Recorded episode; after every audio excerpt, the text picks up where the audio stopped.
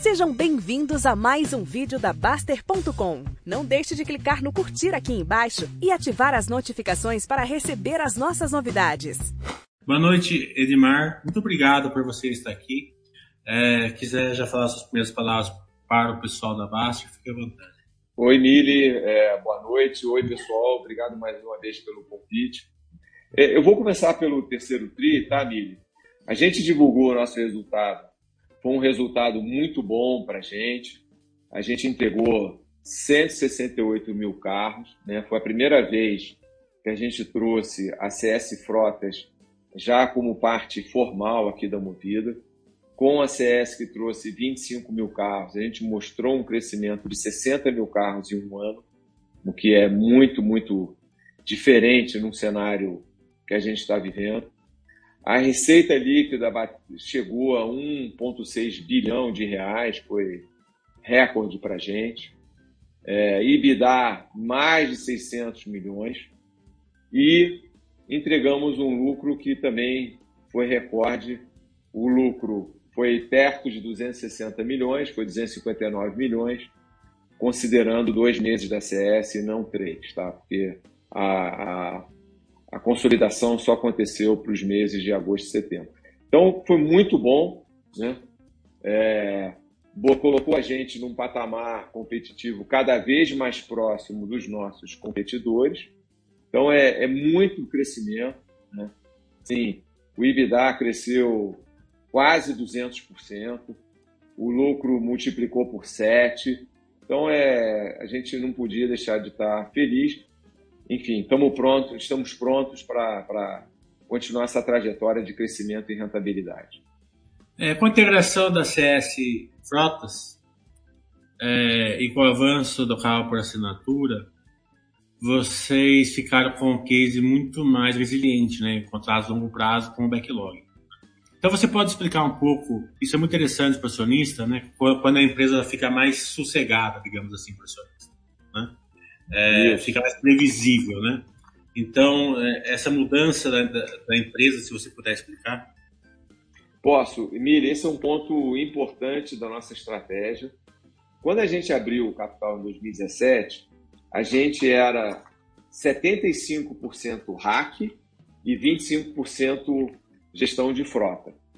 Gestão de frota é, por natureza, um negócio mais resiliente e mais previsível, como você falou. Por quê? Porque são contratos de longo prazo. Né?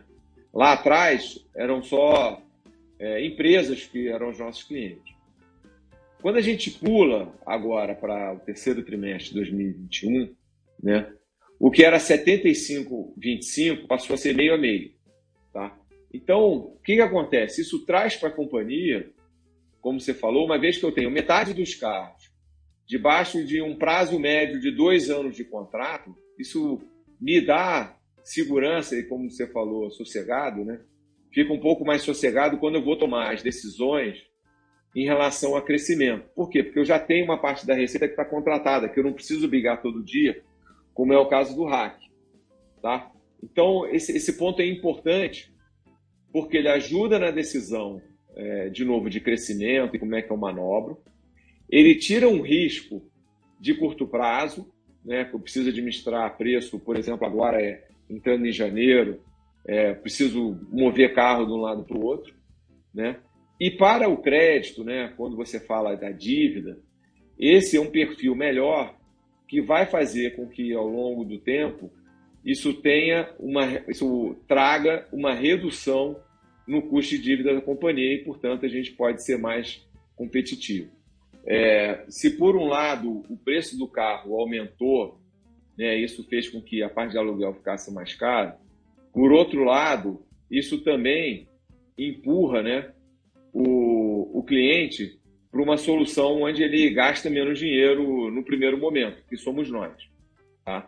O aumento da taxa de juros, na nossa avaliação, acaba mais ajudando a gente do que atrapalhando, porque uma parcela grande dos carros vendidos no Brasil ah, requer financiamento e, de novo, precisa que o cliente tenha crédito. Então, tudo isso colocado lá no, nesse liquidificador, para a gente tem mais coisa positiva do que negativa. Isso ajuda a gente a crescer é, mais forte nesse produto, que é um produto que está subpenetrado, é um produto que, é, quando você compara com a penetração com o que existe nos Estados Unidos de leasing, dá para imaginar esse produto crescendo muito forte por alguns anos. Como é que é a característica desse produto, Mili? E ele, isso se repete em todas as contas, independente dos juros, tá?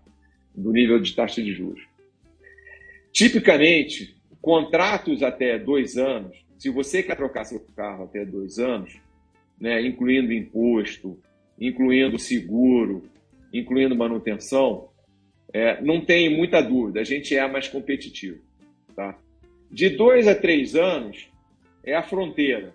Então, depende do modelo, depende da, do, do nível de desconto que a gente tem. Então, sempre fica uma conta um pouquinho mais difícil.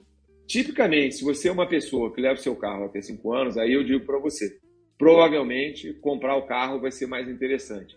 Então, só para colocar isso, porque da mesma maneira que a gente tem né, várias é, vantagens no serviço, né, se você quer carregar seu carro, né, como a gente diz no, no financeiro, até o final da vida dele, provavelmente comprar vai ser a melhor alternativa. Mas no curto prazo, também não tem dúvida que o mais eficiente é alugar. Tá? Além, é óbvio, do nível de serviço, né, que é mais conforto.